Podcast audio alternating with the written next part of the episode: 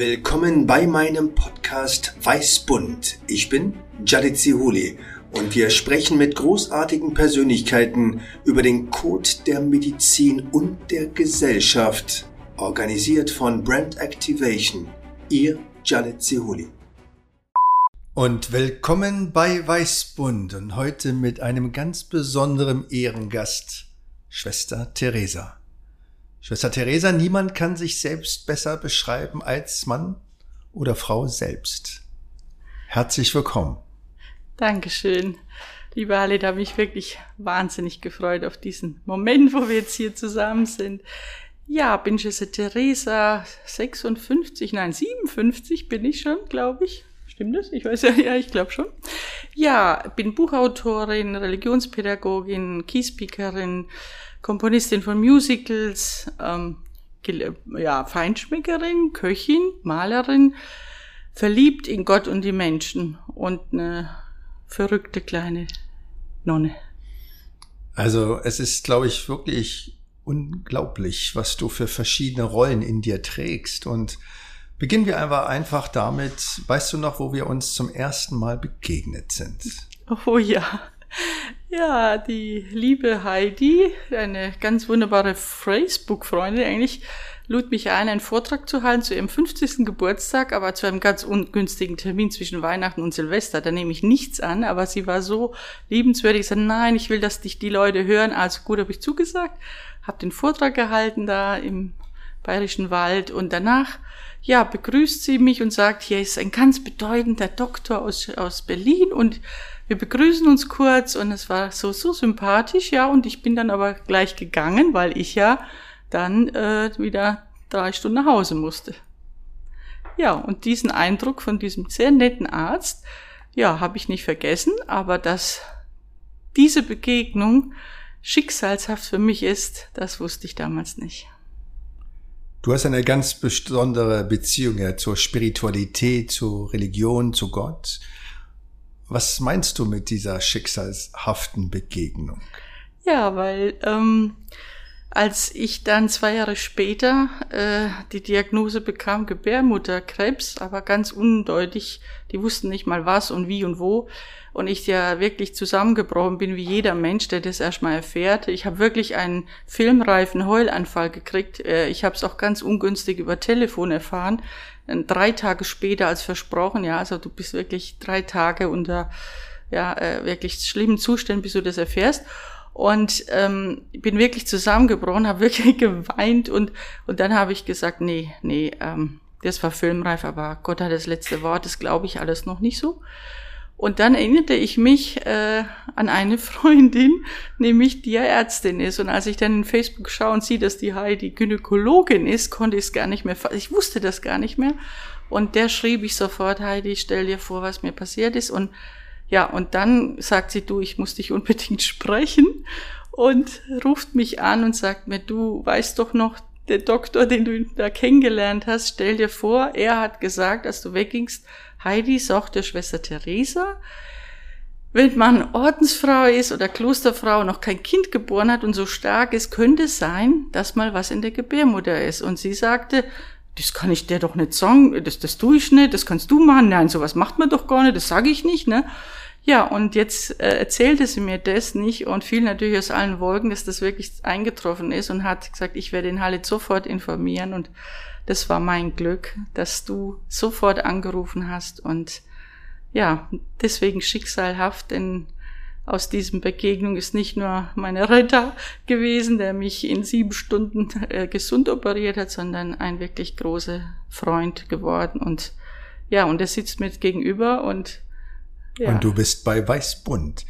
Genau. Aber du hättest ja sowieso nach Berlin kommen sollen, jetzt unabhängig von der Krankheit. Warum? Warum solltest du nach Berlin? Ja, ich war eingeladen im Berliner Dom, die Predigt zu halten, vom Dompfarrer eingeladen 2020, wo ich mich wahnsinnig gefreut hat und er geschrieben hat, ähm, die Hauptstadt braucht sie auch. Ja, und es war alles geplant und dann kam eben auch Corona und meine Arbeit besteht ja darin, dass ich Vorträge halte, 200 im Jahr. Und dann war ja plötzlich alles aus und nichts und ich hatte Zeit und daheim und Äh, ja, aber es soll wiederholt werden, wenn es möglich ist. Da freue ich mich natürlich drauf. Ja, es ist ein großartiger Klang. Es ist ja ein Riesengebäude, aber es ist tatsächlich, glaube ich, für die Stimme, für den Gesang und für ja Innehalten eben geschaffen. Also es ist wirklich was ganz Besonderes. Und wir haben ja noch eine von vielen Gemeinsamkeiten. Auch du warst ja bei Markus Lanz. Genau. Der rief mich, im, ich war in Südtirol bei meiner besten Freundin und für eine Sendung, er findet keiner, möchte so gern jemand aus der Kirche haben.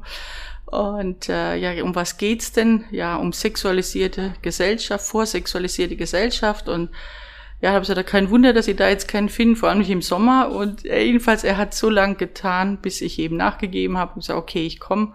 Und äh, war eine interessante Runde von Jürgen von der Lippe bis zu Olivia Jones und äh, ein junger Mann, der ganz auf Sexualität verzichtet. Und ich dachte, es geht wirklich um diese vorsexualisierte Gesellschaft, das Thema, aber im Grunde ging es nur noch um Sex und wirklich nichts. Ich habe echt gedacht, ich bin jetzt im falschen Film hier, ganz unter anderen Voraussetzungen. Aber dann kam, bekam ich dann halt das Wort. Vor allem war, war eine, das muss ich echt erzählen, eine österreichische Schriftstellerin, die weit über 70 ist und erst mit 70 Jahren entdeckt hat, äh, die Sexualität für sich und und dann sagt, fragt er mich, der Herr Lanz, ob er aus Ihrem Buch was vorlesen darf. Und ich sag ja, freilich, gell. Äh, sie ist doch Ihre Sendung, ne? Und dann liest er vor, wie sie sich bei der Selbstbefriedigung aus dem Bett gefallen ist und den Schenkelhals gebrochen hat. Und wir standen, also also ich war platt, ne? Sowas zu erzählen überhaupt, und selbst wenn sie es macht, ja, das im Fernsehen und ich zu diesem Thema, und ich war wirklich fassungslos, wollte wirklich schon ein paar Mal aufstehen und sagen, ich bin hier wirklich falsch, ähm, aber tue ich natürlich auch nicht, hatte auch einen Hexenschuss, ich konnte auch gar nicht so weg, die haben mich so eingebaut, aber dann äh, kam sie eben auf mein Leben, wie ich eben meine Besonderheit, dass ich erst mit 18 zum Glauben kam, war ja Spitzensportlerin und äh, und dann habe ich gedacht, wie passt denn das jetzt zu dieser Vorgeschichte, ja? Aber es war interessant, denn ich habe erzählt, ähm, dass ich natürlich eine Riesenchance hatte, dadurch, dass ich so bekannt geworden bin, viele Menschen kennenzulernen. Und ich habe wirklich mal mit äh, einem ganz liebenswürdigen mit Dame gesessen, ja. Und ähm, ich habe es nicht gemerkt. Und plötzlich kommt der Redakteur und sagt, Herr Müller, es ist soweit, ja. Äh, es war keine Frau, es war ein Mann. Und ich habe dann wirklich so viel gelernt, äh, äh, wie großartig dieser Mensch ist. Einfach er ist ein Mensch. Und den habe ich gesehen. Und ich durfte viel lernen in den vielen Begegnungen meines Lebens. Und das hat äh, mein Leben sehr geprägt, dass ich sehr vorsichtig bin und wirklich jeden respektiere, auch wenn ich nicht so leben kann, nicht so die Meinung bin, auch nicht jedem Trend nachgehen kann, aber ich finde, dass jeder Mensch ein Geschenk Gottes ist und ein Wunder. Und ähm, mit ihm so umzugehen und ihn zu respektieren, ihm das Gefühl auch zu geben, dass da jemand kommt, der auch wirklich, äh, wenn er schon Schwester ist, ist ja nicht ein Titel, sondern das, was ich für andere sein will, ihn auch so mit ihm umzugehen. Und war das auch bei dir so? Also als ich bei Herrn Lanz äh, eingeladen war, habe ich ihn ja eigentlich nur wenige Minuten vor der Sendung gesehen und keine einzige Frage war abgestimmt. Ja war genauso. Oh, also ich sage ja, es war wirklich kunterbunt und äh, ja. spontan und äh, es war nur schön, dass die Olivia Jones da neben mir ja dann hinterher gesagt hat, so eine Schwester habe ich noch nicht erlebt. Aber wie gesagt, viele haben sich aufgeregt, warum man mich da eingeladen hat, weil wirklich das Thema wirklich ganz anders verlief. Ähm, und dann in der Nacht aber bekam ich ein Mail von einem Mann, der äh, mir anvertraute, dass er eigentlich abgeschlossen hat mit Glauben, Religion, Kirche, Schwestern, Pfarrer ähm, dass er in einem Heim äh, missbraucht worden ist äh, und so eine Schwester er noch nie erlebt und das möchte er mir jetzt anvertrauen. Und dann fing wirklich ein Jahr, habe ich mit ihm korrespondiert, ja, mich angenommen und äh, habe versucht, dass er auch eine Entschädigung kriegt und alles hat nicht geklappt, aber er hat dann wirklich nach dem Jahr gesagt, dass Theresa, vergessen kann ich das nicht, aber ich bin soweit, ich will vergeben, weil ich auch einen Menschen kennengelernt habe, der anders ist aus dieser Institution. Und für diesen einen hat sich gelohnt, dass ich in die Sendung gegangen bin. Ja, toll. Wir sind ja bei Weißbund. Weißbund sucht ja den Code des Lebens und des Erlebens. Und deswegen, was mir durch den Kopf geht, wie schafft man das, diese verschiedensten Rollen, die du in dir trägst, auch wirklich zu leben? Ja, weil wir leben in einer Gesellschaft, die es liebt, zu stereotypisieren. Also ich sage jetzt mal, ein Arzt, der muss immer Medizin machen und eine Ordensschwester soll wahrscheinlich immer beten. Und du machst ja ganz viele andere Dinge. Wie gehst du damit um und erlebst du auch Widerstand? Und wie gehst du damit dann um? Ja, das ist ganz interessant, denn äh, durch, dadurch, dass ich eben so spät zum Glauben kam, habe ich vieles nicht äh, als Kind erleben müssen oder lernen müssen, was andere halt, ne, diese ganze Disziplin und dieses ganze, äh, diese Druck oft, den wir da haben, sondern ich bin ganz frei da gekommen und so konnte ich Gott ganz anders erleben und äh, Klar, dass eine Schwester beten soll, Rosenkranz und so weiter in die Kirche gehen soll, aber nicht Skateboard fahren soll. Aber ich war in einem sozialen Brennpunkt eingesetzt mit den Kids, ja. Und äh, ich habe gesehen, was ihnen Freude macht und ich konnte das. Also habe ich mit ihnen Skateboard gemacht. Ich habe doch im Traum nicht gedacht, dass mich dann mal Schreinemackers entdeckt und ich dann das Image nicht mehr loskrieg von der Skateboardfahrenden Nonne, ja. Das habe ich doch gern gemacht und für, für mich ich für lieben Gott tue ich alles. Also für mich ist der Mensch da wichtig und wenn ich äh, und wenn die fanden das natürlich cool, ja, aber so habe ich ihr Herz auch gewonnen. Ich konnte mit ihnen ins Gespräch kommen, ja. Das war meine Absicht. Da war nie was da. Ich wusste auch gar nicht, dass ich mal dann so bekannt werde. Äh, ja, ähm, ich glaube, es ist dieses, äh, dass ich ich bin. Ich bin einfach Schwester Theresa und Schwester Theresa ist kreativ und sie liebt jeden Tag, jeden Tag. Und ich sag, du kannst 500 Jahre alt werden, ja, aber wenn du 500 Jahre äh, Zähne putzen und das und das tun, ja, aber wenn du nicht zufrieden lebst, wenn du nicht etwas hast in deinem Leben, was dich ausfüllt und glücklich macht und verliebt macht jeden Tag, dann fehlt dir einfach was. Und Gott hat mir das, glaube ich, geschenkt, diese pure Lebensfreude und dass ich in ihm alles sehe. In der Luft, die ich atme und dem Mensch, der mir begegnet. Und deswegen, klar, manche fanden es natürlich großartig, dass ich da so bin und manche fanden es vielleicht nicht so, aber ich habe immer auch im Fernsehen gesagt, ich bin kein Revoluzer, sondern ich versuche echt zu sein, ich authentisch zu sein. Ich mache das wirklich gerne, ja, und war und wenn ich zum Beispiel kochen kann, ja, dann muss ich mich doch nicht entschuldigen, dass ich es kann, dass ich das tue. Ich tue es einfach, weil ich lebe, weil es einfach dazugehört zu mir. Und du warst ja Spitzensportlerin und ich habe mir auch die eine oder andere Fotografie angeschaut. Da sieht es ja nicht so aus, dass du auch alles gemacht hattest, außer Sport, sondern du hattest das sehr ernst genommen. Und als Frau und Spitzensport, das ist ja noch mal eine ganz besondere auch Herausforderung. Wie bist du zum Sport gekommen? Wie hast du das erlebt und wie bist du daraus wieder herausgekommen aus dieser Maschinerie? Weil Sport ist ja auch eine Maschinerie. Ja, auf jeden Fall. Also es, natürlich lag es dran, dass mein Vater Fußballspieler war, entdeckt worden ist. Wir sind ja in Kroatien geboren und ähm, da habe ich den Sport sozusagen schon und meine Mutter war Basketballerin schon in die Wiege gelegt bekommen und ähm, die dachten, als wir dann nach Deutschland kamen, mit fünf Jahren war ich in Deutschland oder mit vier sogar, wenn man in dem Sportverein ist, nicht, dann lernt man gleich schnell Kinder kennen und so weiter. Ja, und so bin ich in einen ganz normalen Sportverein gekommen und dann haben die aber bald die Trainer gesagt, nein, die ist so begabt, ich, sie sollten die Turnerin werden, sollten zu einem richtigen Turnverein und dann, so fing das an und dann habe ich mal geschnuppert, ja, und es hat mir wahnsinnig Freude gemacht und dann fing das wirklich an. Erst war es wirklich Vergnügen, aber dann bist du ehrgeizig, du willst was äh, erreichen. Aber mit sieben Jahren war ich schon das erste Mal in Paris, ja, zum Wettkampf und ich werde nie vergessen, dass ich beim Barren äh, ich glaube, zehnmal runtergefallen bin. Ich war die Kleinste. Mein Trainer musste mich immer hochheben. Ja, ich bin immer wieder gestürzt. Ja, meine Tränen riefen. Das ganze Publikum hat mit mir praktisch ja geweint sozusagen. Und dann beim Bodentouren war ich aber so entspannt, weil ich gemerkt habe, selbst wenn du versagst, kriegst du so viel Zuwendung. Äh, gib nicht auf. Und dann habe ich plötzlich mal die Arme weggelassen und, und gestreckten Salto gesprungen, was ich noch nie gekonnt habe. Ja, und plötzlich die Musik lief leider und ich stand da verdottert, ja, weil ich so überwältigt war, dass ich das hingekriegt habe. Und dann habe ich gemerkt, es ist ganz gleich, was du tust. Ähm, es ist dein Leben, Kämpfe. Und dann habe ich aber leider durch meine jungen Jahren, die ich äh, angefangen habe, meine Hand hat sich da ein Knochen verformt und ein Arzt gab mir die Diagnose, ich darf nicht mehr touren. Ja, da habe ich mit 12, 13 mein Leben zusammenfasst. Das war das Einzige, was mein Leben ausgefüllt hat. Ich hatte damals noch keinen Glauben. Und dann, ja, lud eine sagen, ach, komm doch mal ins äh, Leichtathletiktraining. training da bin ich hin und dienstags war ich da und samstags an meinem ersten Wettkampf. Wurde Mehrkämpferin bei den deutschen Meisterschaften im, im badischen Kader, badische Meisterin und ich das war mein Leben auch und ich wollte Karriere machen, bin auf ein Sportinternat und dachte, jetzt geht's richtig los und dann kam ja eben diese Nacht, die alles, alle meine Pläne, alle meine Ehrgeize, alles über Bord warf. Auch ich hatte mal als Jugendlicher ja ganz viel Liebe zum Sport, habe ja sehr viel Fußball gespielt und ich hatte immer nach dem Fußballspiel Rückenschmerzen und bin dann irgendwann zum Arzt gegangen und der eine sagte, ja, das ist die Wachstumsschübe, bis dann irgendeiner irgendwann auch die Diagnose Wirbelgleiten diagnostiziert haben. Das ist so ein offener Wirbel, angeblich auch der Preis der Evolution, weil man vom Vierbeiner zum Zweibeiner wird.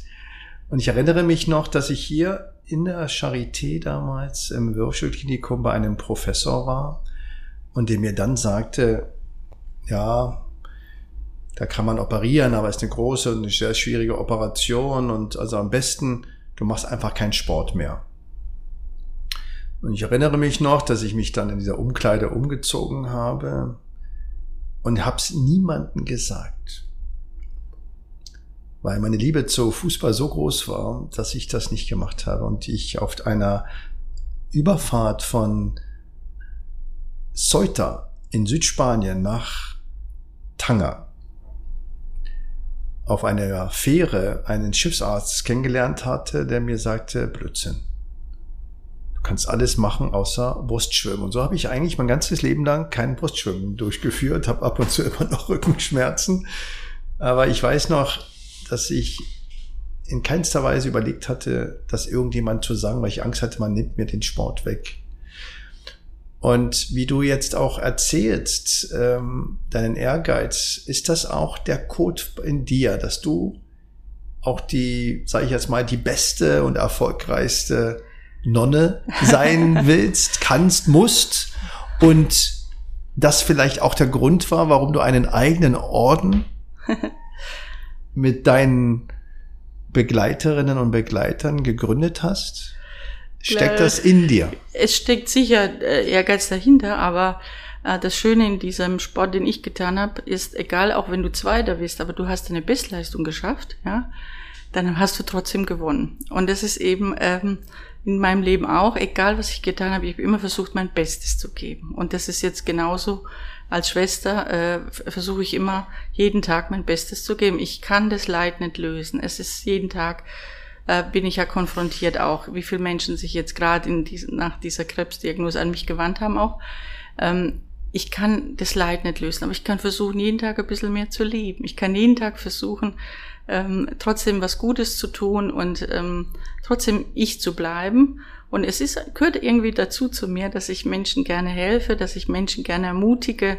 Und selbst in meiner schwersten Krankheit habe ich das getan. Es ist, es steckt in mir einfach drin, immer mein Bestes zu geben. Aber nicht um einen Pokal zu kriegen, sondern weil, weil ich weiß, Gott gibt auch sein Bestes. Er gibt jeden Tag diese herrliche, äh, Natur, diese herrlichen Menschen äh, und dieses Leben. Er hat seinen Sohn gegeben, das glaube ich ja einfach. Und ähm, damit wir gerettet sind, er gab auch sein Bestes. Und dann ist doch das Mindeste, dass ich das auch versuche, aber ohne irgendeinen Preis, weil einen Preis braucht man nicht gewinnen bei Gott. Denn das hatte ich ja in dieser Bekehrungsnacht erfahren. Ich dachte nämlich, bis dahin muss ich immer Bedingungen erfüllen, um geliebt zu sein, nicht? Oder gute Noten schreiben, dann kriegst du die Anerkennung, ja. Viel trainieren, da wirst du Nummer eins. Und dann erfuhr ich in dieser Nacht, nein, du bist schon geliebt. Wie? ich muss gar nichts dafür tun. Das konnte ich nicht fassen, dass jemand so dich liebt, noch bevor du was geleistet hast. Und diese Erfahrung prägt sich eigentlich wie ein roter Faden durch mein Leben, dass ich eben auch Menschen ermutige, sie müssen nicht was leisten. Sie müssen nur sich selber sein, leben, leben, leben. Ich denke auch, dass eben auch Erfolg, wie immer das definiert ist, auch gar nicht immer von vornherein stereotypisch negativ besetzt werden sollte, sondern dass häufig die Folge von dieser Einstellung, dieser Haltung, dieser Energieverwandlung, mein Bestes zu tun, dann natürlich häufiger auch Erfolg sein kann.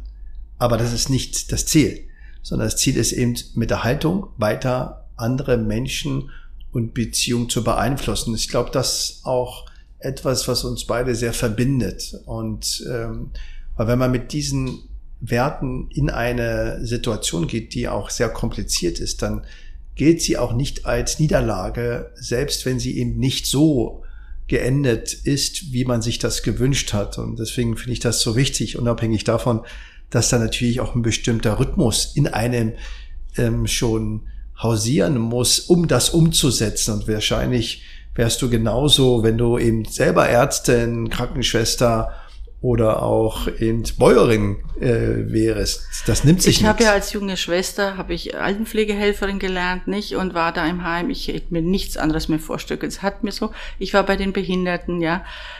Ich hätte dort bleiben können, ja, egal wo. Das, ich, ich nehme das an, was ist, und ich finde da. Aber ich habe von dir so viel gelernt in meiner Krankheit. Das war wirklich ein Geschenk, dass ähm, wir nicht nur dann äh, Arzt und Patientin auf Wiedersehen, sondern wirklich verbunden blieben, in Kontakt blieben. Und du hast etwas, auch etwas in mir klingen lassen, ähm, was ich von keinem Arzt noch nie erlebt habe. Äh, vor allem dann in, in diesen Stunden, wenn selbst meine Liebsten mich nicht verstanden haben, warum ich jetzt weine oder, oder traurig bin. Und du sagst, Tränen sind von Gott. Oder wenn ich dir, äh, wenn du fragst, wie geht's dir? Und ich sage, mir geht's nicht gut. Und dann sagst du einfach, es tut mir leid. Das hat mir so viel mehr geholfen, als wenn irgendjemand daherkommt und sagt, Mensch, denk positiv, du, hast schon so viel geschafft. Und also es gibt drei Sätze, die kann ich nicht mehr hören. Das naja. eine ist wirklich dieses Denk positiv und, und steige dich nicht rein. Und ich kann das nicht mehr hören, nicht? Weil du bist in so einer schrecklichen Situation, da hilft, hilft dir das nicht. Ne? Aber dass jemand dich versteht, und das habe ich von dir wirklich äh, schätzen gelernt und äh, wie du umgehst, auch mit mir, mit anderen, das ist ein großes, ganz großes Geschenk für diese Welt, wirklich. Ich glaube, dass es ganz schwer ist, natürlich Dinge auszuhalten. Und auch in der Medizin ist häufig dieses Aushalten, fällt das extrem schwer. Und daraus resultiert manchmal sogar eine sinnlose Übertherapie. Und das merkt man immer, wenn ganz junge Menschen erkranken und man etwas tun will. Aber manchmal ist das einfach nur das Aushalten. Ich erinnere mich an eine Situation an eine junge Patientin, die zum wiederholten Mal ein Wiederauftreten der Erkrankung hatte, ein Rezidiv. Und wir dann in einen Raum mussten und ich als junger Oberarzt ihr die Diagnose wieder übermitteln musste, der Tumor ist wieder, trotz mehrfacher Operationen, mehrfacher Chemotherapien, mehrfacher Bestrahlung zurückgekehrt. Und sie war begleitet von einer jungen Ärztin, die sich sehr engagiert hat, selbst aus ihrem Urlaub sie angerufen hatte, ihr Dinge aus der Drogerie und so weiter mitgebracht hatte. Eine Krankenschwester, die auch sich schon fast angefreundete hatte und ihre Mutter. Und sie wusste schon, dass wenn ich komme, dass der Herold schlägt und wieder eine schlechte Nachricht auf dem Weg ist, weil ich immer nur gerufen wurde, wenn es um die schlechte Nachricht ging. Und wir in den Raum gingen, der war fensterlos und ich ihr das übermittelte und sie dann schrie und die Frage stellte, die keiner Arzt, kein Mensch hören möchte, wie lange lebe ich noch? Und ich wusste, man darf nicht leicht antworten. Unabhängig darüber, dass wir vielleicht später noch darüber sprechen, was Prognosen zu einem geben und vor allem, wer kennt denn die Prognose außer Gott? Oder jemand, der viel weiter ist als wir. Und ich das versucht hatte auszuhalten und man weiß, dass man in so einer Situation nicht gleich sprechen sollte, sondern man sollte die Stille halten. Man sollte versuchen, die Emotion, die da gegenüber ausdrückt, und das ist schon ein Geschenk, das Ausdrücken, erstmal auszuhalten. Ob das die Trauer, die Ungläubigkeit, die Wut, die Skepsis ist. Und die Sekunden kamen mir vor wie Stunden. Und der Raum wurde enger und enger und ich wusste, dass man etwa 16 Sekunden warten sollte, bis man selbst reagiert und man dem Gegenüber die Chance geben sollte, nachzuhaken. Und die Sekunden und die Sekunden und die Sekunden verliefen und sie sagte dann, und? Was bedeutet das jetzt? Und schrie mich so an. Und ich antwortete, wir können darüber sprechen. Aber es ist ernst und es bleibt ernst. Und dann sagt sie, ja, wann? Und ich hoffte, dass sie dann sagt, ja, morgen oder übermorgen. Und ich sagte, gleich. Und sagte, gleich? Dann sagte, ja, jetzt. Sie will jetzt wissen, wie geht es weiter. Aber bevor sie mit mir das antworten, sollen alle raus. Alle raus? Alle raus. Die Ärztin sollte raus, die Krankenschwester sollte raus und die eigene Mutter sollte raus. Und als die alle den Raum verlassen hatte, fragte ich sie, warum haben sie die alle rausgelassen? Das sind Menschen, die mit ihnen jetzt geweint haben, die wie beim American Football sich um sie ringten, um ihnen Trost zu geben und selbst geweint haben und sagte, ja, aber ich brauche jetzt jemanden, der mir hilft und der mich jetzt nicht bemitleidet. Und das heißt nicht, dass man nicht empathisch sein sollte. Aber das ist, glaube ich, ganz wichtig, dass man das aushält und auch erstmal die Situation, die ist ja nicht gut. Wie soll er in der Situation man sagen, denk positiv? Wie denn? Man muss sich erstmal orientieren. Und jeder muss seinen einen Duktus finden. Ja. Wie war das bei dir, als die Diagnose am Telefon das glaubt man ja gar nicht. Nee, das glaubt man nicht. Vor allem muss man wissen, dass ich ähm, an einem Montag sollte ich eben zum diagnostischen Gespräch, hatte da ja schon wirklich schlimme Schmerzen und habe zweieinhalb Stunden dort gewartet, damit man mir sagt, ähm, das Ergebnis ist noch nicht da, ich kann wieder heimfahren, sie würden mich anrufen. Allein schon diese Tatsache, und war ja schon Corona, das hätten sie ja gleich sagen können, wir machen es telefonisch, und wir rufen sie Mittwoch an, versprochen. Sie versprechen so. Und ich bin so jemand, wenn ich was sage oder jemand was sagt, dann soll man es auch tun. Egal was du, dann sag's halt nicht. Ne? Und sie sagen, Mittwoch rufen wir sie an. Und dann kannst du dir vorstellen, wie man wartet auf, äh, weil sie, weil sie angedeutet hat, es sieht nicht gut aus. Es könnte was Bösartiges sein, ja, aber sie wissen es noch nicht genau. Ja, und Mittwoch kommt dieser Anruf nicht. Donnerstag kommt er äh, nicht, ja. Und am Freitag ruft dann eine Ärztin an. Ähm, die ich fast nicht verstanden habe. Sie hat einen ganz äh, ausländischen Akzent eben gehabt, aber ich habe sie fast nicht, äh, auch Telefon war ganz schwierig und dann erzählt sie dir nur, dass sie dich aufschneidet und was sie dir alles rausnehmen, ja, und, und ich habe gedacht, ich muss sterben. Ich meine, ja, und ich habe wirklich, die, das war so äh, schrecklich, ähm, ich war ja vorher nie krank gewesen, noch nie beim Arzt, nie im Krankenhaus, noch nie ein Medikament genommen und jetzt äh, ja die volle Ladung und jetzt sollst du, aber ich habe nur verstanden, du wirst sterben. Aus der Art, wie mir das vermittelt worden ist, habe ich nur gedacht, das ist vorbei. Aber dann äh, habe ich mich ja eben wieder zusammengerissen und also, das kann nicht das letzte Wort sein. Und äh, als ich dann ein bisschen wirklich ähm, drüber nachgedacht habe, was das jetzt sein bedeuten könnte, äh, habe ich gedacht, nö, ähm, ja gut, auch wenn ich sterbe, liebe ich.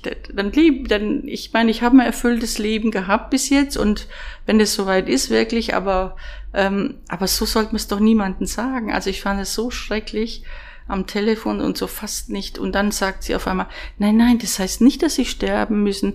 Ähm, es ist nur eine, eine Operation. Da habe ich ja, aber so wie Sie das gedeutet haben, habe ich keine Chance. Ja, es ist schnell wachsen, es ist gefährlich, aber und dann hat sie alles zurückgerudert. Vielleicht sollten Sie doch noch mal kommen zum Gespräch. Nicht, ich meine, ich hatte dann genug von Gesprächen, ehrlich gesagt, ja. Und dann waren wir ja dort und äh, Gott sei Dank war Franz dabei und äh, äh, ja, ja mitgehört, aber das war alles wirklich nur, die hat wirklich auch nur erzählt, was sie da alles rausnehmen. Die Milz und, und ich sag, was hat die Milz jetzt mit der Gebärmutter zu tun und, und das und das? Ja, falls da was betroffen ist, ja, also die hat mir alles nur Angst gemacht und ich, ich habe wirklich gedacht, also das, so kannst du mit Menschen eigentlich nicht umgehen, ja. Nur Angst zu haben, da war keine Hoffnung. Für mich war da eigentlich gar keine Hoffnung. Und dann habe ich gesagt, okay, wenn Gott will, dass ich jetzt sterbe, dann ist es auch gut. Ich weiß, ich werde leben, dann werde ich jetzt das äh, hinnehmen, aber äh, dann dachte ich, nein, Gott hat das letzte, er hat immer das letzte Wort. Das ist noch nicht über mich gesprochen und ich vertraue dir. Und äh, dank vieler liebenswürdigster Freunde, die gebetet haben wirklich und dann haben zum Schluss ja wirklich Hunderte gebetet, äh, dass ich es schaffe. Also äh, ist es immer noch Hoffnung da. Und wenn ich gesagt kriegen würde, ich habe noch fünf Tage, Halit, ich würde fünf Tage aber wirklich noch Party machen, kochen, äh, ja, äh, Menschen umarmen und küssen und ich würde wirklich die fünf Tage auch noch leben, weil ich sage, jeder Tag ist so einzigartig und er kann so schnell vorbei sein. Sag deinem Liebsten, ne, mindestens zehnmal am Tag, ne, äh, es ist zu kostbar einfach jeder Tag.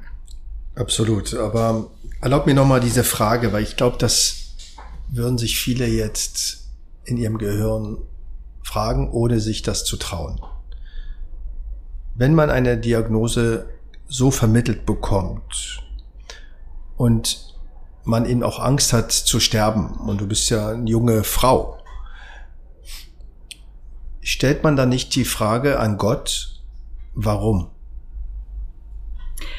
Ja, vielleicht vor ein paar Jahren hätte ich das gesagt, aber meine erste Antwort äh, oder Aussage war, warum ich nicht? Was privilegiert mich? Nur weil ich Schwester bin, weil ich sehr, sehr gläubig bin oder, oder sehr viel Vertrauen habe, dass mich nicht treffen kann, ja? Was privilegiert mich? Und das habe ich von einer ganz jungen Frau gelernt, die ja auch gestorben ist an Leukämie. Und die hat es zu ihrer Mutter. Die Mutter war so verzweifelt, warum du? Warum du? Und sie sagt, Mama, warum ich nicht? Sie war Erzieherin. Vielleicht braucht Gott eine Erzieherin da oben, die auf die Kinder aufpasst, bis die Mamas wiederkommen. Ja, und das hat mich damals so erschüttert und bewegt und deswegen war für mich wirklich klar, was, warum ich nicht? Natürlich kann es mich auftreffen, aber habe ich nicht mein, jetzt ist es doch an der Zeit, das, also zu, zu glauben und zu leben, was ich mein, mein ganzes Leben gesagt habe. Jetzt kommt es doch drauf an, stimmt's jetzt wirklich? Gut, Gott, stimmt es wirklich, dass ich mich fallen lassen kann? Und ja, fromme Sprüche habe ich jetzt nicht gebraucht. Ja, das gibt wirklich dann fromme Sprüche, die ich gekriegt habe, die haben mir echt nicht geholfen. Aber wenn jemand einfach gesagt hat, ich bin bei dir, ich verlasse dich nicht, ne? Ähm, wir gehen den schweren Weg zusammen. Das, ja, da. Aber wenn ich habe, glaube ich, tausendmal gesagt, das schaffst du, du bist so stark, ja. Und ich, das ist ein Floskel ge gewesen, ne? das, das konnte ich nicht mehr ertragen. Ich war nicht so stark in dem Moment. Ich war da auch sehr schwach. Aber jetzt habe ich echt gedacht, jetzt kommt es wirklich um den Code des Lebens. Ne? Wirfst du jetzt wirklich das ganze Vertrauen, alles, was du jeden Tag gesagt hast, und das habe ich getan. Ich habe es wirklich getan. Ich habe es zelebriert, sogar als ich hier im Krankenhaus war und wusste, dass die OP morgen kommt. Es hätte auch anders ausgehen können. Nicht, dass ich äh, und dann habe ich ja auch dir einen ganz verrückten Wunsch, äh, dich angerufen. Ne? Äh. Was für ein Wunsch war das? ja, kurz vor der OP. Also, kurz vor der OP. Also am Abend vor, vor der, der, Operation. vor einer großen Operation. Einer der kompliziertesten Operationen, die man überhaupt durchführen kann. Ganz genau, rufe ich dich an und sage, Halid, ich habe einen letzten Wunsch. Ich möchte einen Schluck, und ich habe wirklich gesagt, einen Schluck Champagner trinken. Darf ich das? Wenn ich überlebe, dann werde ich vielleicht noch viele trinken, wenn ich es nicht überlebe. Was wirklich der beste letzte Schluck und ich zelebriere den. Und dann ist es okay. Ich äh, liebe nämlich Champagner, es ist einfach so, aber das äh, Prickelwasser, weiß nicht, belebt mich immer.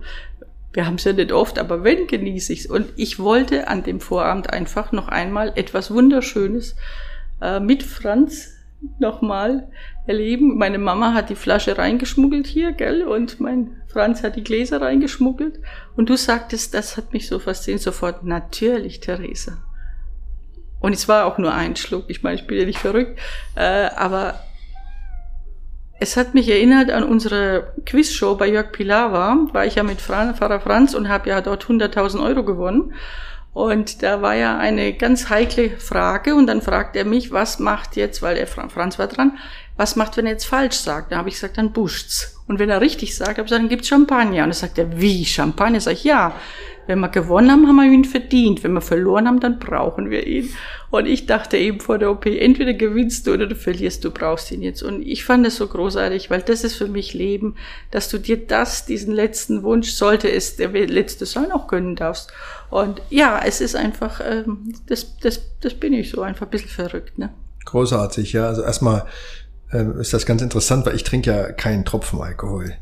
Also Alkohol kommt bei mir nur wirklich äh, auf die Hände und äh, noch nicht mal aufs Gesicht und äh, ganz selten auch beim, beim Kochen. Darüber reden wir gleich, über das Kochen.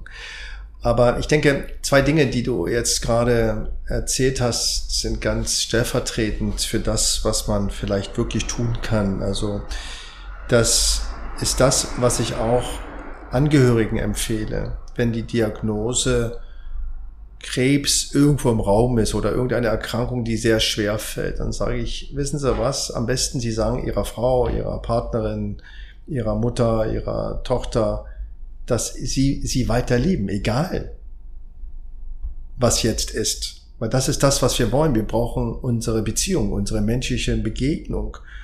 Und deswegen finde ich das so großartig. Und ich habe das so aber noch nie gehört, dass jemand eben genau das in der Situation sagt, warum nicht ich. Aber das zeigt, dass du so bodenständig bist, dass du im Mensch bist. Und das sage ich auch immer, dass wir alles nur Menschen sind. Wir sind nicht irgendwelche Roboter, die selbst ja ab und zu äh, kaputt gehen. Ähm, aber wir sind eben letztendlich menschliche Wesen mit allen Vor- und Nachteilen. Und deswegen finde ich das so großartig zu sagen, ja, warum nicht ich? Und äh, deswegen dass auch das Umfeld, das sich das bewusst macht und man auch nicht immer nach Lösung sucht, man, sondern erstmal das aushält und nicht gleich nach einer Wunderdiät oder einer Wundertherapie sucht, sondern erstmal sagt, was gibt mir Kraft? Was gibt mir denn die Stärke? Und äh, was ist denn deine Lebensenergie dominierende Quelle?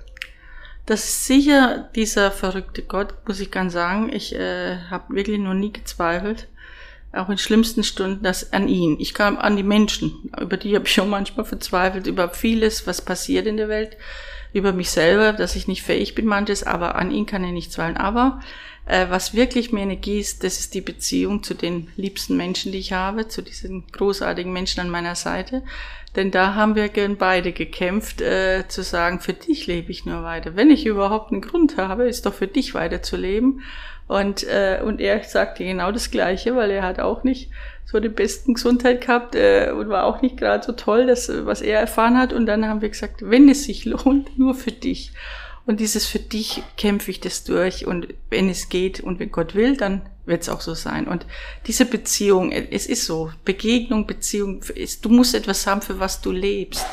Du musst etwas haben, wofür du morgens aufstehst. Äh, das muss jemand sein, das, der dich äh, inspiriert. Und deswegen bin ich immer noch verliebt, weil ich äh, wirklich jeden Morgen sage, wenn die, also wenn ich aufwache, sage ich immer, heute wird der schönste Tag in meinem Leben. Ich weiß nicht, wie viele Probleme, was alles passieren, aber du bist da und äh, ich vertraue dir und ich mache das Beste heute raus. Um auf den Champagner nochmal zurückzukommen, also ich habe das nicht äh, freigegeben, äh, weil ich dachte, oh, das könnte ja ihr letzter sein. Also das war gar nicht mein Gedanke, äh, sondern es war so, dass ich ähm, auch aus medizinischer Expertise sagen kann, spricht nichts dagegen. Also ich wusste, dass du es nicht betrinkst, das ist auch schon mal wichtig. Ähm, und zweitens wissen wir, dass diese Fasterei auch vor der Operation teilweise schädlich ist. Also das heißt, man weiß, dass man eigentlich wenige Zeit nur nüchtern sein muss. Das heißt, man darf sogar zwei Stunden vor der Operation noch klare Flüssigkeit zu sich nehmen bei geplanten Operationen. Und das habe ich auch gemacht. Ich hatte ja vor Jahren eine Fußoperation und habe dann eben um fünf Uhr morgens noch so ein Fruchtgetränk genommen. Und wir wissen, dass gerade vulnerable, also fragile, also verletzliche Menschen häufig sowieso schon wegen anderen Problemen, wegen den Schmerzen oder weil sie so, sowieso nicht so viel trinken, nahezu ausgetrocknet in eine Operation gehen. Und dann werden sie im Krankenhaus dann auch nochmal auf Fasten gestellt und sollen dann aber während der Operation einen Marathon oder eben einen Siebenkampf gewinnen. Und deswegen geht man genau davon weg, dass man eben nicht eben alles verbietet. Und zwar während dieser Krankenhauszeit vor der Operation genauso danach. Deswegen dürftest du ja auch nach der Operation auch sofort ein Fruchteis dir von Fra Bruder Franz holen lassen, weil spricht nichts dagegen. Und es gibt sogar Untersuchungen, die zeigen, dass wenn ich kaue Kaugummi, was ich nicht so gerne mag, aber Kaugummi oder Bonbons oder auch immer esse, dass ich immunologisch vom Immunsystem sogar viel aktiver werde und auch mein Magen-Darm-Trakt, der sowieso durcheinander ist, weil der der wird ja ganz schlimme Dinge äh, gemacht, mechanisch während der Operation, Dinge, die der Darm noch gar nicht kannte in seinem Leben, ähm, ausgesetzt, irritiert, verunsichert, dass das dann viel schneller wieder in Tritt kommt. Und deswegen ist es mir auch so wichtig, dass man diese Mythen, und das gehört auch zur Stereotypisierung, dass man die auflöst. Und deswegen haben wir ja beide äh, etwas noch Gemeinsames vor. Aber bevor wir das Thema Essen und Trinken ähm, nochmal berühren, was war denn diese bewegte Nacht? Ja, ähm, ich war eben im Sportinternat, hatte am nächsten Tag einen äh, Basketballwettkampf und ich konnte, äh, bin eigentlich normal eingeschlafen und gegen zwei früh wache ich auf und bin hellwach. Ich kann nicht schlafen. Ich wusste keinen Grund. Ich musste eigentlich fit sein morgen. Und meine Freundin war 400 Meter Läuferin, die wohnte mit mir eben zusammen und die legte in mein Zimmer ein paar Bücher und wollte äh, wollte wollte eigentlich wegtun, aber vielleicht willst du was davon, kannst ja aussortieren und legt's mir da wirklich neben's Bett und ich greife zum erstbesten Buch, es war die Bibel. Ich hatte in meinem ganzen Leben noch nie in die Bibel geschaut, ich war nicht getauft, ich hatte keinen Religionsunterricht, ich war wirklich, ähm, ich war nie in Berührung gekommen mit Menschen überhaupt, die, die glauben. Und ich schlag irgendwo auf, erwisch die Bergpredigt und da lese ich den Satz, selig, die ein reines Herz haben, denn sie werden Gott schauen. Und in diesem Moment wurde ich existenziell berührt, äh, weil ich darüber nachgedacht habe, wenn sowas möglich wäre. Und dann las ich diesen Satz, wenn dich einer auf die rechte Wange haut, halt ihm die linke hin. Und ich dachte, das ist sowas Verrücktes. So kann man doch nicht leben. Aber dann fing ich darüber an nachzudenken, aber wenn du das könntest, wäre das ja eine Macht, eine Macht der Liebe. Ach ja, du willst schlagen? Ach, schlag doch bitte nochmal, ja. Äh, tu doch. Das nimmt doch dem anderen die ganze die Wut äh, oder, oder Wucht, wenn du sagst, hat's dir jetzt gut getan, fühlst dich jetzt besser, willst nochmal zuschlagen, ja. Diese Kraft zu haben und dann passierte wirklich, in, also ich habe die ganze Nacht weitergelesen, ich habe erfahren von diesem Jesus, was ich noch nie kannte, wie sie brutal ermordet haben. Und ich sage, wie kann man so einen Menschen, der so gut war, umbringen, ja, äh, und er lebt und trotzdem, und dann bin ich zu diesem Spiel und in diesem Spiel passiert, dass ich sehr bös gefault wurde. Und früher hätte ich dir bestimmt auch Revanche gezeigt, ja, aber dann tat ich etwas, was ich nicht sonst getan hätte. Ich hätte gesagt, ach was, was, hab dich trotzdem lieb. Weil ich, also wirklich beseelt war von dem, was ich gelesen hatte. Und da hatte ich plötzlich so einen Frieden in mir und habe hab gedacht, also das stimmt. Und dann bin ich hin, habe wieder gelesen und las, wenn dich einer bittet, eine Meile zu gehen, gehe ich freiwillig zwei, ja. Und meine Freundin sagt am nächsten Tag, du, du bist heute dran mit Brötchen holen, aber ich will nur diese Sorte. Naja, ich bin zum ersten Bäckerei, die gab's nicht. Früher hätte ich dir was anderes mitgebracht, aber was hatte ich gelesen? Also bin ich in zwei oder drei Bäckereien wegen diesen komischen Semmeln. Ah, das war so eine Erfüllung. Ich habe gedacht, das ist ja ganz einfach zu leben. Es war so eine Freude in mir und ich habe das versucht, wirklich äh, jeden Tag zu leben, was in der Bibel stand. Und das hat mich äh, fasziniert, dass sowas möglich war, dass, dass ich innerlich so glücklich war. Aber wenn du natürlich dann beim Hürdenlauf nicht mehr über die Hürden nachdenkst, sondern äh, was dieser verrückte Gott noch mit dir vielleicht vorhat, dann, dann merkst du, dass dein Herz schon äh, nicht mehr ganz da ist, sondern mein, er hatte schon mein Herz gewonnen. Aber vor allem diese Erfahrung, dass er bedingungslos dich liebt und dass du ähm, anders sein kannst, nicht wie diese Welt ist, anders, ja, weil jeder erwartet, dass wenn er dich schlägt, dass du zurückschlägst, ja, oder dass äh, dass du eben nach diesen Stereotypen lebst, aber nein, äh, versuch anders zu sein und das tue ich ja auch, wenn ich meine Vorträge halte oder in Kirchen. Das war ja so toll in Südtirol durfte ich ja mal als erste Frau, ja seit 1800 noch was, die die Glaubenstage predigen. Der Bischof hat es erlaubt, dass eine Schwester, eine Frau das macht. Und dann habe ich, äh, provoziere ich gern die, die Leute nicht, sind ja ganz bodenständige, tolle Menschen. Und dann sage ich, ach, äh, wissen Sie was, es wäre schön, wenn wir jetzt erstmal um den Heiligen Geist beten, wie wären, wenn Sie mit mir zusammen sagen, komm, Heiliger Geist. Und die haben natürlich, komm, Heiliger Geist. Und ich dann, nee, so nicht. Nee. Also wissen Sie, äh, das ist Gott, der Heilige Geist, das ist lebendig und voller Freude. Also wenn ich der Heilige Geist wäre, würde ich jetzt nicht kommen. Können wir es vielleicht wiederholen? Und plötzlich hörst du wirklich ein schmunzelndes, begeisterndes Komm, Heiliger Geist, komm, Heiliger Geist, ja. Und das versuche ich gerne den Menschen zu sagen, ihr müsst auch praktizieren. Ihr müsst, äh, nicht, äh, Jesus ist das Medikament für ein gelingendes Leben oder dein Glaube ist das Medikament dafür.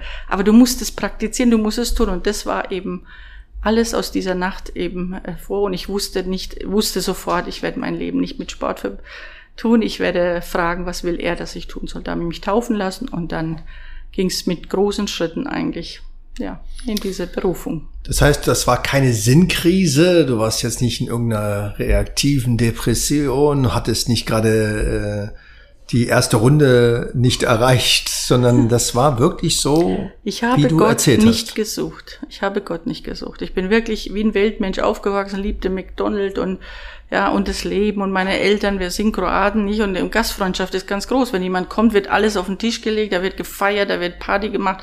Ja, das ist das ist Leben und da musst Ja. du nicht wie in Deutschland anrufen, darf ich mal vorbeikommen. Da kommt man einfach vorbei. Bei uns kommt man einfach. Ja, das das war so fremd, dass man immer fragen muss, sind Sie da und kann man mal kommen. Und und das habe ich ja gelernt als Kind. Ja, so ein bisschen Lebensfreude immer zu haben. Aber ich, ich habe Gott nicht gesucht. Ich habe nicht gewusst, dass mir was fehlt. Weißbund sucht ja Codes aus der Medizin, aus der Gesellschaft und die Medizin, die hat ganz viele Rituale. Das ist bei der Visite, das ist so bei bestimmten Operationen. Wie wichtig sind Rituale, die ja auch in der Kirche, in der Religion sehr stark eben vertreten sind? Wie wichtig sind Rituale? Ich glaube, die gehören einfach dazu, denn ähm, selbst als wir zum Beispiel nicht gläubig waren, haben wir Weihnachten gefeiert. Ne? Aber nur, weil wir das im Kindergarten mitgekriegt haben, dass es einen Tannenbaum gibt und dass das gibt und das gibt. Und es hat Freude gemacht. Und wir hatten da schon ein Ritual. Da wurde erst die, irgendwie gesungen und dann wurde gegessen. Ja, Also man hatte da schon Rituale im Grunde gelebt, auch wenn man es nicht jetzt in, so einen religiösen Hintergrund hatte. Also ich denke, dass Rituale sehr, sehr äh, wichtig sind, weil wir Menschen einfach ähm, äh, was brauchen, wo wir uns dran festhalten können. Also man kann nicht immer nur spontan sein. Es, es tut gut, auch Gewohnheitsdinge zu tun, weil man darin auch reinwächst. Also das äh, tägliche Gebet, äh, die, nicht die wir in der Kirche leben oder die Gottesdienste. Aber ich habe ja erlebt, dass diese Gottesdienste ja großartig sein können für die Kinder, nicht? Wir machen ja Kinderabendland mit 300 Kindern, ja. Ja, wir machen ja, äh, wir versuchen ja Glauben erlebbar zu machen, ja. Das ist nicht so, dass man nur denkt, das ist alles so starr und steif. Das gibt's auch gebe ich wirklich zu. Also wir sind so müde, ja. Unsere Kirche ist so müde, ja, dass es wirklich nicht mehr auszuhalten ist. Aber es gibt, es gibt nicht nur mich, sondern es gibt viele, die das leben, die das vorleben. Ne? Und, und, und ich denke auch das Christentum, wir haben die Behinderten gerettet. Damals, die wurden einfach umgebracht, ja, von den Römern her, von den Griechen her. Ja, die, die, die christlichen äh, Missionare, die Menschen haben versucht, die Menschen zu retten. Ich meine, es ist schon was auch Gutes gewesen. Und Kirche ist ja nicht nur die Missbrauchfälle, Kirche ist jeden Tag, wenn der Hintern abgewaschen wird, wenn die Menschen verpflegt werden, ja.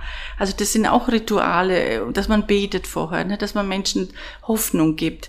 Äh, das versucht Kirche auch und lebt's auch. Und viele Menschen leben das auch. Äh, es ist nicht alles nur das äh, schlecht, sondern es ist auch vieles gut. Es ist noch nicht gut alles, aber äh, wir können es jeden Tag ein bisschen besser machen. Ich denke, dass Rituale wirklich wichtig sind, aber Rituale sind keine Routine. Rituale bedeutet, dass man achtsam eine bestimmte Regel befolgt. Und deswegen finde ich das großartig, wenn man achtsam bestimmte Abgänge eben definiert und für sich auch vergegenwärtigt, gibt mir das Kraft, Orientierung und vielleicht auch eine Möglichkeit zu entschleunigen. Und deswegen finde ich das so spannend. Ich hatte eine sehr enge Bindung auch zu Schwester Hanna aus dem Kloster Sießen, ein Franziskanerkloster. Und ich hatte gesehen, wie großartig sie dort gelebt haben. Natürlich mit allen Hickhack, was man so auch außerhalb einer äh, Kirche wahrscheinlich kennt. Aber ich war ganz beeindruckt, als ich über den Friedhof lief. Wie alt diese Menschen geworden sind. Ich habe noch nie einen Friedhof gesehen mit 80, 90, 100-jährigen Menschen. Ich war etwas überrascht, dass eben ähm, wirklich so viele Menschen dort so alt werden, ohne dass sie alle jetzt Siebenkämpferinnen waren. Und ich denke, dass das Thema Ritual vielleicht auch einer der Geheimnisse des langen und längeren Lebens sein kann, weil man sucht in der Wissenschaft natürlich nach DNA, Signaturen, also die Eltern, die Großeltern. Natürlich hat das eine Bedeutung. Aber wir wissen auch, dass es viel mit Rhythmen zu tun hat. Also man weiß zum Beispiel, wenn jemand von Montag bis Samstag im Büro hockt, ständig nur am Computer arbeitet, sich kaum bewegt und dann aber Sonntag vier Stunden rennen geht, und das kann man nämlich simulieren mit Mäusen, dann stirbt der Mensch, die Maus, am schnellsten oder am frühesten, die eben einen unrhythmischen Akt hat und zum Beispiel nur Sonntagssport macht im Vergleich zu dem, der von Montag bis Sonntag fünf Minuten sich bewegt. Weil ich glaube, dass der Organismus, und zwar in allen Ebenen der Gesundheit, tatsächlich einen Rhythmus braucht.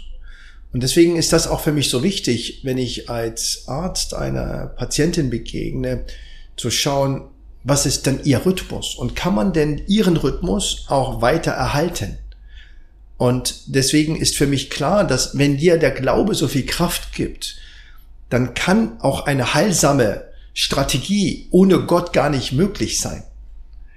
Und das heißt nicht, dass ich jetzt diesen Glauben übernehmen sollte, aber ich darf das als Kraftquelle nutzen und sagen, ja, das ist für dich das, wo du dich wohlfühlst, was dir Kraft, Selbstvertrauen gibt.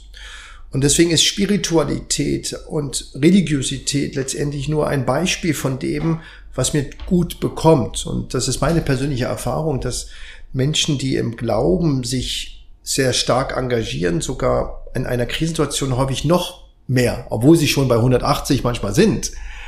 Aber dass jemand, der noch keinen Zugang zu etwas hat, sehr schwer in der Krise den Zugang findet. Und deswegen ist das so ganz entscheidend, dass man eben das erstmal akzeptiert und auch im Rahmen dieser Vision, die wir uns alle haben, diese maßgeschneiderte Begleitung, Betreuung, Behandlung, natürlich damit beginnt, was habe ich erlebt, was sind meine Konsequenzen und was sind meine Kraftquellen. Und für mich ist klar, dass es, dass Bruder Franz zum Beispiel auch immer in deiner Nähe sein muss, den ich damals in Nieder, äh, in Weidkirchen, in Niederbayern, ähm, auch schon gesehen hatte. Und deswegen ist das so wunderbar. Und wir reden ja immer von dem Gespräch in Augenhöhe, aber das Gespräch in Herzenshöhe, das ist das, was mir so viel Freude auch mit dir macht. Unabhängig davon, dass ich versuche, die Rollen zu trennen. Wenn ich Arzt bin und eine Untersuchung mache, dann ist das so und dann springe ich meistens auch von du auf sie. Das ist dann Automatismus und das bedeutet aber nicht, dass die Beziehung trotzdem nicht eng bleibt. Aber man erwartet eine Professionalität, ohne dass man aber sich in eine stereotypische Rolle sich einzwängen lassen muss. Jetzt zu einem ganz besonderen Thema. Du hast mir heute was mitgebracht. Ja, ich habe dir marokkanische Pastillas äh, gebacken und äh, gefüllte Datteln. Gut, also wenn man dich jetzt sieht, in deiner großartigen Persönlichkeiten, mit deiner wunderschönen Tracht, und dann an die Pastea denkt, würde man denken, das geht nicht zusammen. Wie kommt denn, wie kommst du denn zur Pastea? Ja, über dich natürlich, denn ich habe dein Buch Marrakesch gelesen und äh, nachdem wir ja in Verbindung geblieben sind, ähm, und ich ja das große Geschenk vom lieben Gott hatte, dass ich keine Übelkeit bei der Chemo hatte, sondern äh, entdeckt habe, ähm, wie, wie schön es ist, mein eines Hobby, dass ich ja fast nie Zeit hatte zu leben. Ich habe immer nur einmal im Jahr äh, für, für 40 Leute gekocht. Oder an Silvester kriege ich immer einen Gutschein an Weihnachten, ne, dass ich in Silvester ein Sechsgang-Menü kochen darf von meiner Gemeinschaft, gell, egal was. Ähm, dass ich da jetzt einfach versuchen könnte, ja, ähm, Gesundes, äh, Interessantes, Neues auszuprobieren. Und da ist natürlich unsere Beziehung und unsere Freundschaft und dass du mir immer Bilder geschickt hast, was du gekocht hast, ich geschickt habe, was ich gekocht habe. Natürlich groß, dass ich mich da interessiert habe für die ganzen äh, Gewürze, für das Marokkanische, für alles und ich natürlich Herausforderungen liebe, denn ich wirklich gut äh, kochen kann und ich habe mich wirklich informiert, wie viel YouTubes ich habe gelesen, aber ich wollte den Code dieser Pastilla finden. Ähm, äh, wie schaffe ich das äh, hinzubekommen? Das ist wirklich nicht leicht.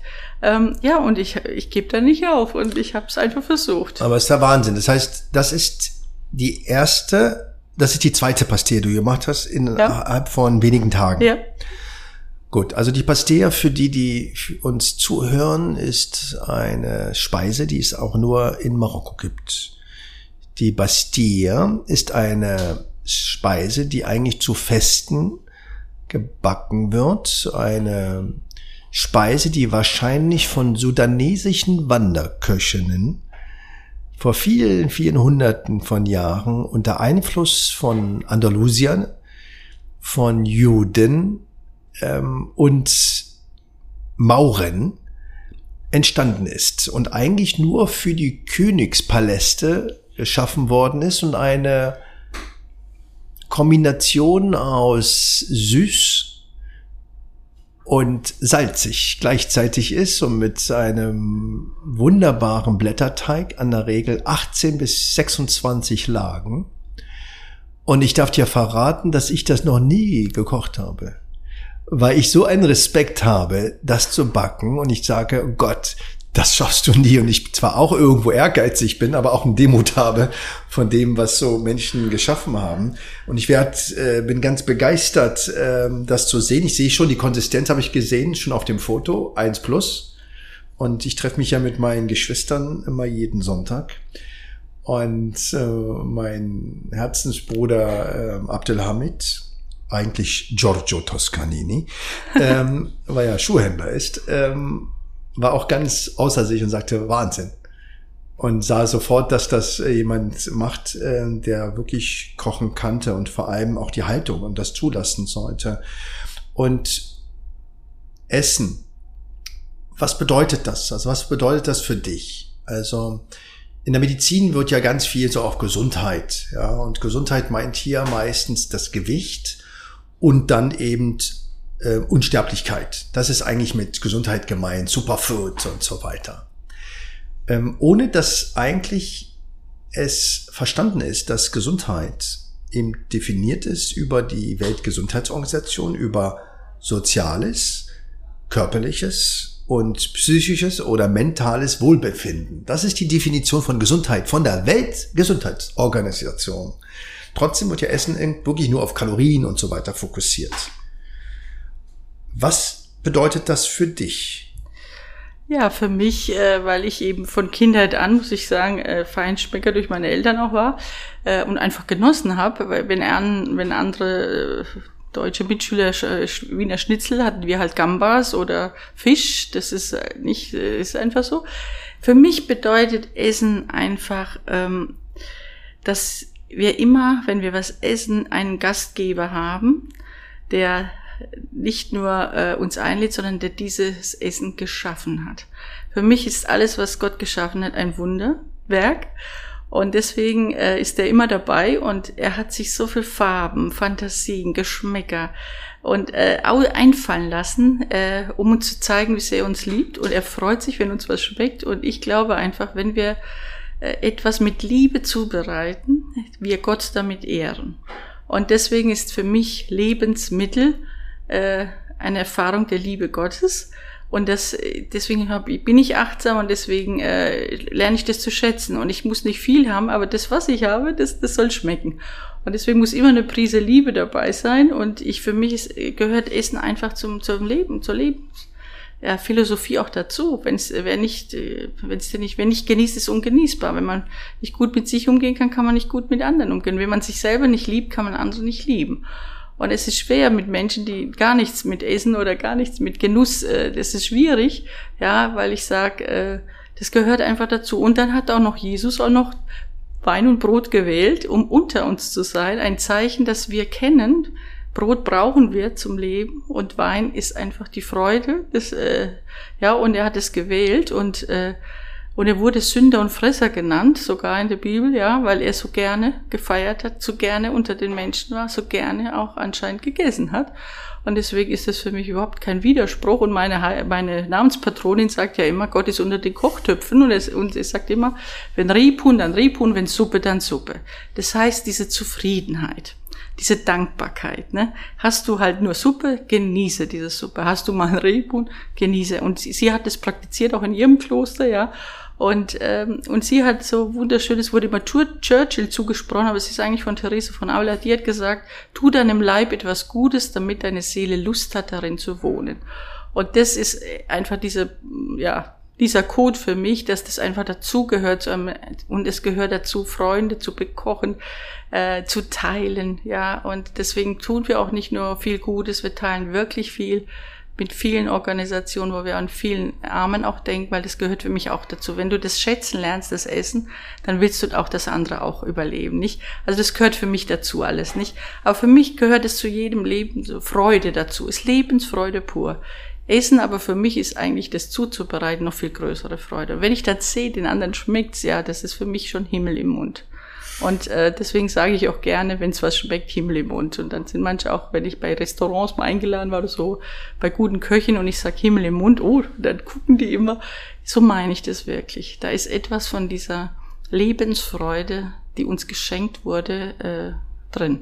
Ja, absolut. Ich war damals äh, im Kloster in Höxter beim ähm, Bischof der koptischen Kirche. Das ist ein guter Freund von mir.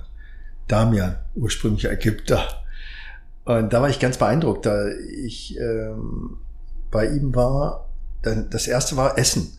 Also die essen da ständig. Also da kommt man in die Kirche und da wird erstmal als erstes Essen aufgelegt, ja. Und, äh, und zwar wirklich vor dem Gebet sogar. Ja, und das fand ich dann auch so sinnhaft. Und was du auch sagst, Essen bedeutet Achtsamkeit.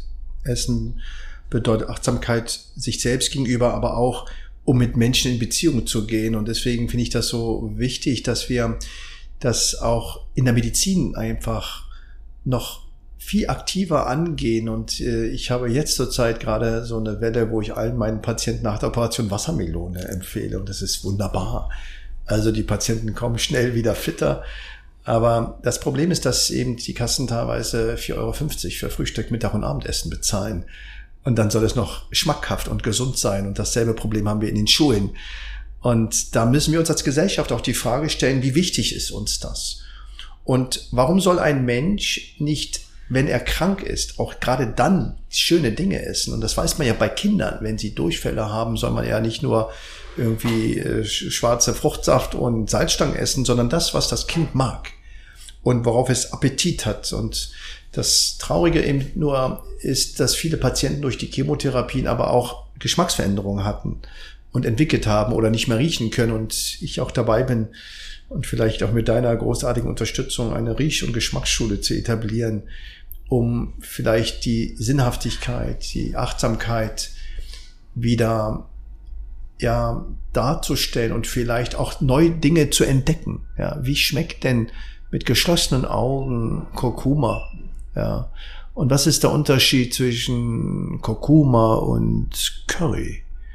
Und wie können wir auch selber Dinge neu entdecken und wie gehen wir damit um mit diesen großartigen Elementen der Natur? Ja, vielleicht haben Menschen es einfacher, wenn sie das als Natur nennen und du nennst das Gott, aber dass es eben eine Metaebene gibt, die noch stärker ist als wir. Und ich war mal in einem Interview und dann sagte mir der Journalist, ähm, ja, Herr Professor Sudi, Sie sind ja so anders. Ist das Ihr Glaube, der Ihnen so, so dabei hilft? Und, und ich sagte, wissen Sie was, wenn ich glauben würde, dass ich die letzte Bastion wäre, könnte ich gar nicht diese Operation machen. Weil wenn ich wirklich denke, dass ich das Ende der Fahnenstange wäre, das Ende der Fahnenstange könnte ich mit dieser Last gar nicht halten, sondern ich kann nur sagen, ich tue mein Bestes, so wie du das großartig zelebrierst und was mich wirklich sehr beeindruckt, wie authentisch du bist und auch du, wie tiefgründig. Also du bist ja nicht nur am Lachen, sondern du bist auch in der Trauer, du kannst sie artikulieren, du versuchst auch prospektiv Kritik so zu platzieren, dass es vielleicht auch nicht nur K.O. schlägt, sondern auch vielleicht zum Nachdenken und zum Umdenken bewegt. Und du unterstreicht, wie wichtig die Gemeinschaft ist. Und deswegen finde ich das eine große Bereicherung und eine wunderbare Begegnung mit dir, aber auch mit Bruder Franz und all deinen Freunden, ähm, weil das eben was ganz Besonderes ist, weil Zutrauen und Vertrauen ist ganz wichtig, ja, ohne etwas zu versprechen wir können nur unser Bestes tun, weil was bedeutet das eben etwas zu versprechen? Das kann man nur dann machen, wenn es eben absolut ist und wenn das erkennbar ist. Und ich kann nur sagen, je mehr ich mich mit Krebsmedizin beschäftige, kann ich nur sagen, je weniger weiß ich. Und ich bin seit den letzten Jahren wirklich dabei, die Gesundheit zu entdecken. und zu sehen, wie gut das ist, gegen die Krankheit zu kämpfen und dass natürlich das auch viel mehr mit einem selbst zu tun hat als mit einem Arzt. Und deswegen ist das, was auch du jetzt durchlebt hast, mit einer sehr komplizierten Operation, mit einer Chemotherapie über 18 Wochen, Stunden verbracht, Blutkontrollen mit Medikamenten, die eben alle Zellen, aber auch die gesunden sehr negativ beeinflussen und dass du hier lächelst mit einem Strahlen, als ob du gerade die 100.000 Euro Frage gewonnen hast. Das ist schon was extrem Besonderes. Das ist nicht gespielt, das ist ganz tief drin, das war schon immer da. Und deswegen ist das so wunderbar, dass wir diese Beziehung über die Worte stellen. Und deswegen freue ich mich, dass wir ein kleines Geheimnis auch lüften können, dass wir uns mit dem Thema Essen ja weiter beschäftigen wollen und vor allem vielleicht auch etwas ganz anderes damit machen, als man so sonst kennt. Genau, das wollen wir mal lüften, mein guter Ali, dass wir wirklich zusammen ein Kochbuch machen, aber nicht nur ein Kochbuch, sondern ein Buch zur Lebensfreude und dass es schon drum geht, um was Essen und Trinken und so weiter ist, aber vor allem, dass wir auch so ähm, bestimmte Punkte haben wie Dankbarkeit und dann jetzt was nicht nur tiefsinniges, sondern auch wirklich ähm, auch viel Lustiges geben, sondern auch ein Rezept dazu. Aber es gehört dazu für Leib und Seele etwas und da Jesus sagt auch, ihr lebt nicht vom Brot allein, ne, sondern aus jedem Wort. Und äh, äh, es gehört mehr dazu, äh, glücklich zu sein. Und äh, deswegen freut es mich so riesig, dass der Herr der Verlag das sofort äh, gesagt hat, das machen wir, das gab's noch nicht. Der renommierteste Krebsspezialist und die sympathische Nonne hast du dann gesagt, also einfach ein äh, ein Arzt und Patientin, aber auch einfach, ja, äh, Mensch, zwei Freunde, die Feinschmecker sind, aber die auch gerne das Leben lieben und die auch etwas dahinter sehen, mehr sehen. Und das möchten wir. Es müsste wirklich ein Lebensmutbuch werden, ähm, äh, um vieles zu entdecken. Nicht nur das Essen und Trinken, wie du gesagt, auch Gerüche.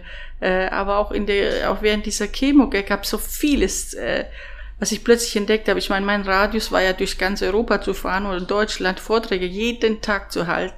Und jetzt ist es beschränkt auf ein Krankenzimmer, ja. Aber diese Freude an, über eine Blume, einen Anruf oder die Raben, die jeden wirklich um 16 Uhr immer, wenn wir Tee trinken im Wintergarten kamen, die, ja, das kann jetzt jeder sagen, das ist Zufall für uns nicht. Ich freue ich, ich, ne, ich habe immer schon, ist er schon da? Der Valentin, Valentin habe ich die genannt. Äh, und allein dieses Tee trinken, ja, einfach diese, diese Zeit jetzt zu haben äh, das sind so wichtige Momente, aber ich finde es so großartig, dass du mit mir ein Buch machst und sogar ein Kochbuch machst und dass du deine ja, Identität und deine, deine ganze morikanische Lebensweise und deine Weltkulturweise damit einbringst und deine medizinische Weise, dass es also auch vom medizinischen her, aber auch vom religiösen her, auch vom spirituellen her, dass das äh, sicher, äh, glaube ich, ganz was Besonderes wird. Genau, und dann können wir vielleicht die eine oder andere irrsinnige Empfehlung in der Medizin auch auflösen oder zumindest ähm, in Frage stellen. Und wie gesagt, es ist ein ganz großes Highlight heute bei unserem Podcast Weißbund und ich bin mir ganz sicher, dass wir weiter in Beziehung bleiben und wie gesagt, großartig, wie du das jetzt geschafft hast. Da brauchst du auch keine besondere Beschreibung, aber als kleinste Reflexion und äh, wie gesagt, auch dein Umfeld ist so großartig, dass ich mich da sehr, sehr freue und auch das für mich sehr, sehr viel positive Energie gibt und das auch anderen Menschen natürlich dann zugute kommt. Also vielen Dank, dass du heute bei Weißbund warst und freue mich jetzt schon auf unseren nächsten Begegnung.